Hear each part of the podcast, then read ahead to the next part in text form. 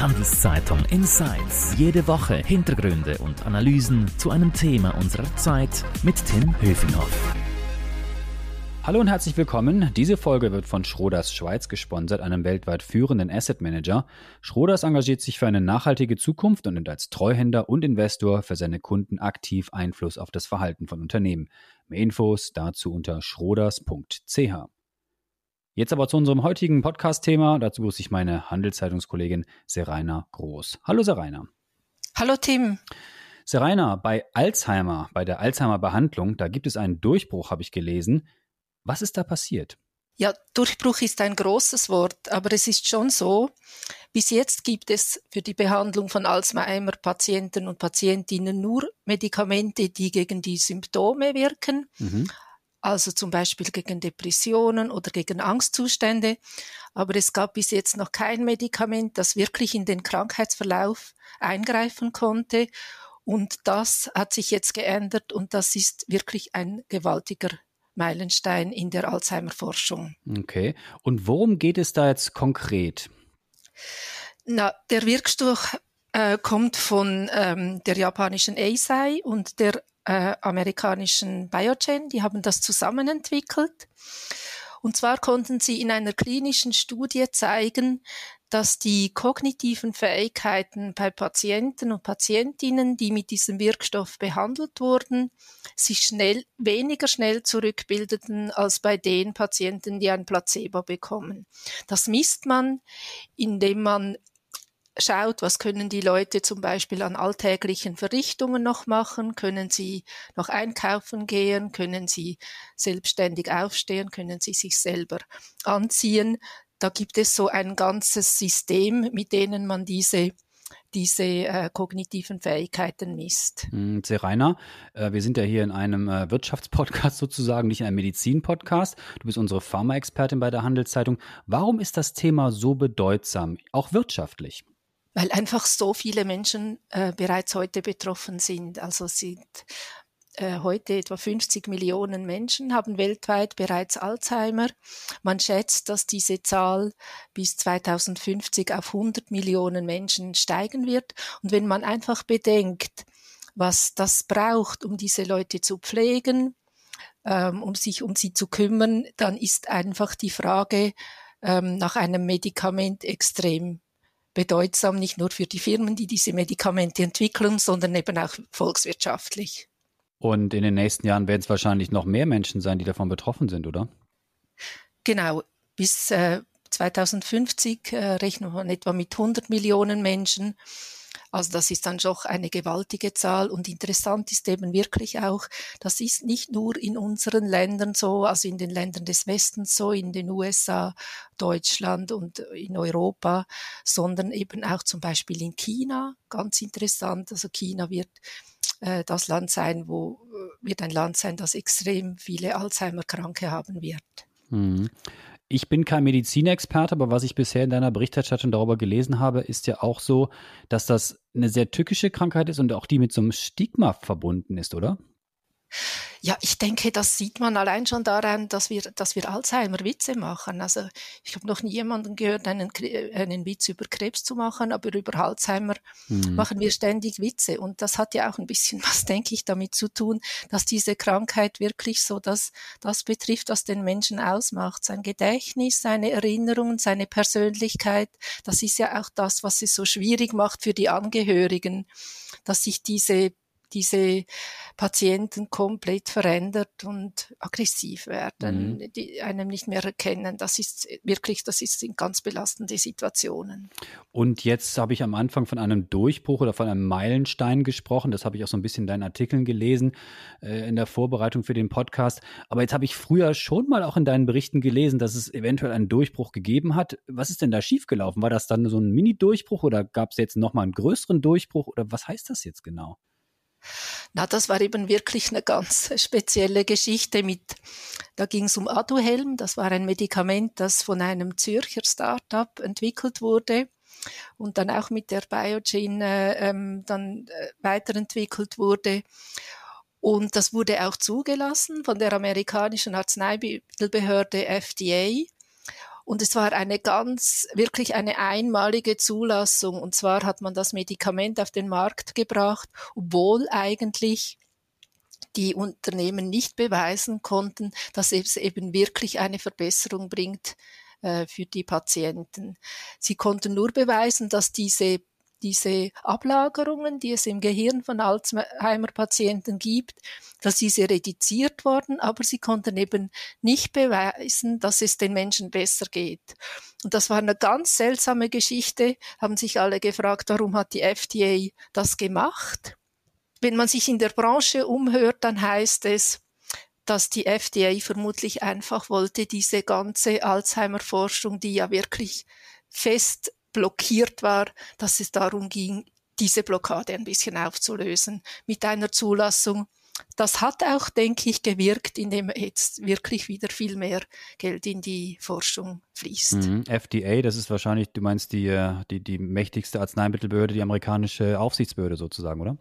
Genau, das ist wirklich so der, der Schlüssel für die Pharmaindustrie, eine Zulassung bei, bei der FDA. Das ist die Zulassung für den wichtigsten und lukrativsten Pharmamarkt, die USA und die FDA ist so, ja, würde ich sagen, der Goldstandard. Der Goldstandard. Zulassung behundert. Kannst du für mich als Laie das nochmal ein bisschen einordnen? Also wie kommt es eigentlich, dass bei so einer verheerenden Krankheit, die so viele, ja Millionen Menschen, wie du erklärst, betrifft, es nach so vielen Jahren der Forschung immer noch kein richtiges Medikament gibt oder anscheinend gibt, was den Leuten hilft?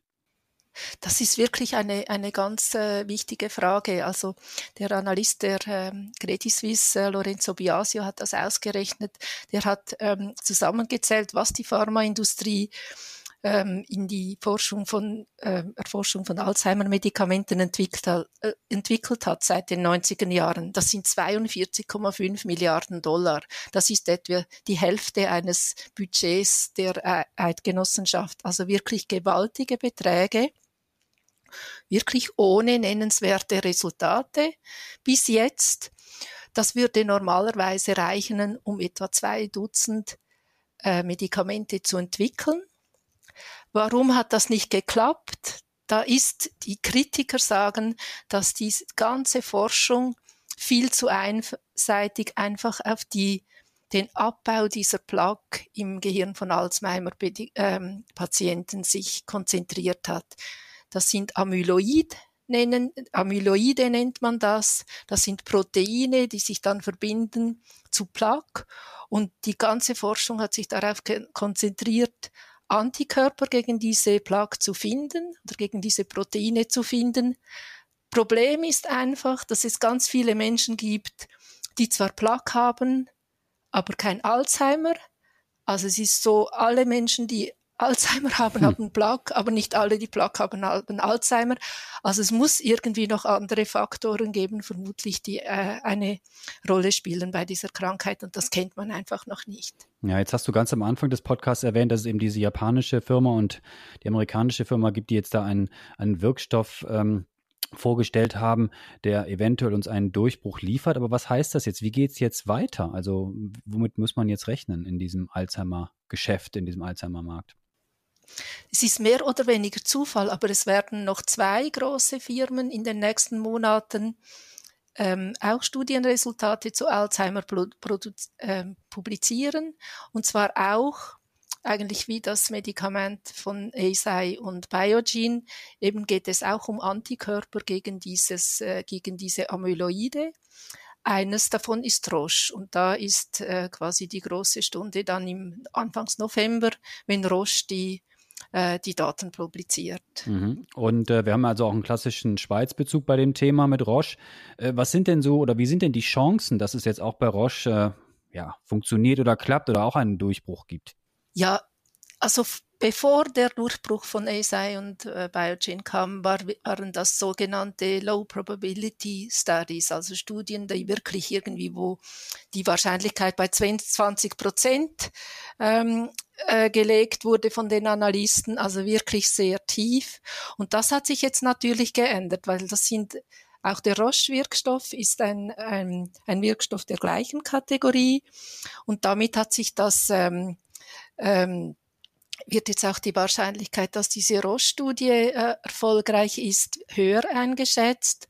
Das war ja auch der Grund, warum die Roche-Aktie am Tag, als diese Resultate publiziert wurden, zugelegt hat, weil man eben die Erwartung hat, dass, ähm, dass, dass eben, weil man die, die Meinung hat, dass das jetzt auch ähm, allenfalls auch klappen könnte. Und da winken wahrscheinlich große Gewinne dann.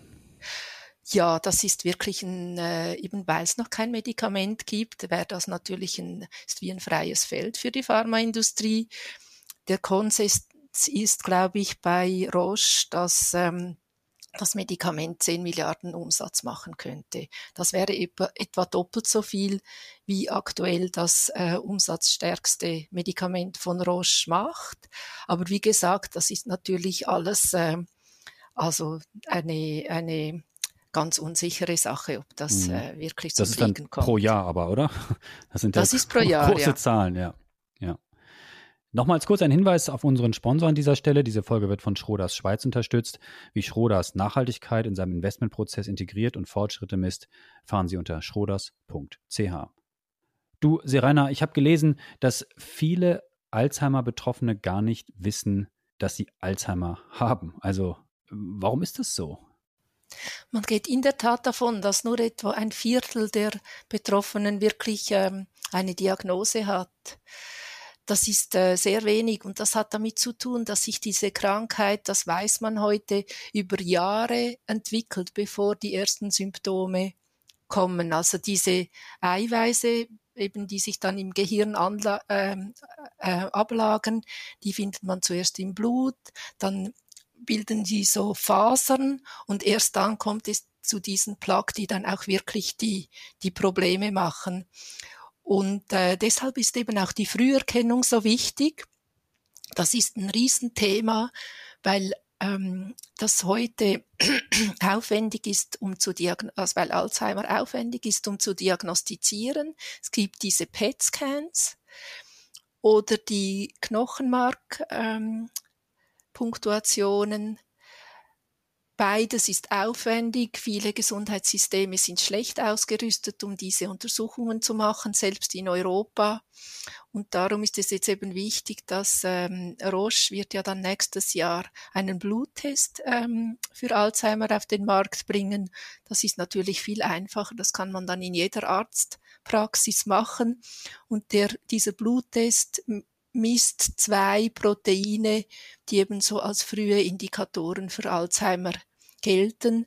Und das würde die Situation einfach entschärfen, weil dann müssten eigentlich nur noch die, die Patienten, die dann wo der Bluttest quasi positiv ist, müssten dann noch zu den anderen Untersuchungen. Ja, das klingt interessant. Äh, was heißt das denn, wenn man dann 70, 80 oder 40 oder 50 ist, dann machen wir kurz einen, einen kleinen Bluttest und wissen dann, ob wir dann eventuell später Alzheimer entwickeln oder es schon haben? Das wäre ja dann schon eine große Neuigkeit, oder? Ich kann mir das schon vorstellen und ich glaube, das ist auch das Ziel der Pharmaindustrie, dass man irgendwann so mit 50 zum Bluttest, äh, zum Alzheimer-Test geht, wie wir heute irgendwie zum, zur Krebsvorsorge gehen oder wie wir unseren Cholesterinspiegel testen, äh, testen lassen. Und dass man dann auch, wenn, wenn dann die Medikamente so ho hoffentlich irgendwann noch besser entwickelt sind, dass man dann wirklich Alzheimer behandeln kann, lange äh, bevor die, die Krankheit wirklich dann äh, sich manifestiert. Hm, das fand ich alles sehr spannend, was du erzählt hast. Das wusste ich alles nicht. Auch, dass die Früherkennung so wichtig ist und es so schwierig ist, auch zu testen. Äh, blicken wir vielleicht äh, zum Abschluss unseres Podcasts noch ein bisschen in die Zukunft. Was würdest du sagen? Wo wird denn so die Alzheimer-Behandlung oder Therapie äh, in, so, weiß nicht, in fünf oder zehn Jahren stehen? Also ich denke jetzt mit dieser Studie und möglicherweise auch mit dem, was noch kommt, ist, ist zumindest mal ein Anfang gemacht. Also diese ganze Blockade ist, ist entschärft. Aber ich denke schon auch, man wird, man ist noch sehr am Anfang, ähm, überhaupt zu verstehen, was bei dieser Krankheit passiert. Also es gibt in der Pharmaindustrie äh, viele, die sagen, dass bei, Krankheit, äh, bei Alzheimer oder allgemein auch bei neurologischen Erkrankheit, Krank Erkrankungen vielleicht etwas Ähnliches passieren könnte in den nächsten Jahren, was bei Krebs in den in den vergangenen 20 Jahren passiert ist, dass man wirklich plötzlich einfach viel besser an verstand, wie wie Krebs entsteht, wie man ihn bekämpfen kann. Zum Beispiel beim Krebs hat man äh, irgendwann gesehen, dass das Immunsystem sehr wichtig ist bei, den, bei der Behandlung Krebs, von Krebs. Man hat Mutationen entdeckt, die zu Krebs führen. Man hat auch zum Beispiel bei Gebärmutterhalskrebs ähm, ähm, gesehen, dass Vireninfektionen eine Rolle spielen. Also ich denke, das ist der Anfang oder das ist der Anfang einer größeren Reise, die erst gerade begonnen hat. Serena, das war sehr spannend. Danke für deine Insights, mehr Infos zum Thema Alzheimer und die Konsequenzen auch wirtschaftlich auf handelszeitung.ch. Wir haben da mehrere Artikel von dir äh, auch publiziert. Wenn euch unser Angebot gefällt, würden wir uns freuen bei ein Abo, sei es bei Spotify, Apple oder überall, wo es Podcasts gibt. Danke fürs Zuhören, bleibt gesund. Danke dir nochmals, Serena. Bis zum nächsten Mal. Ciao. Ciao, Tim. Handelszeitung Insights.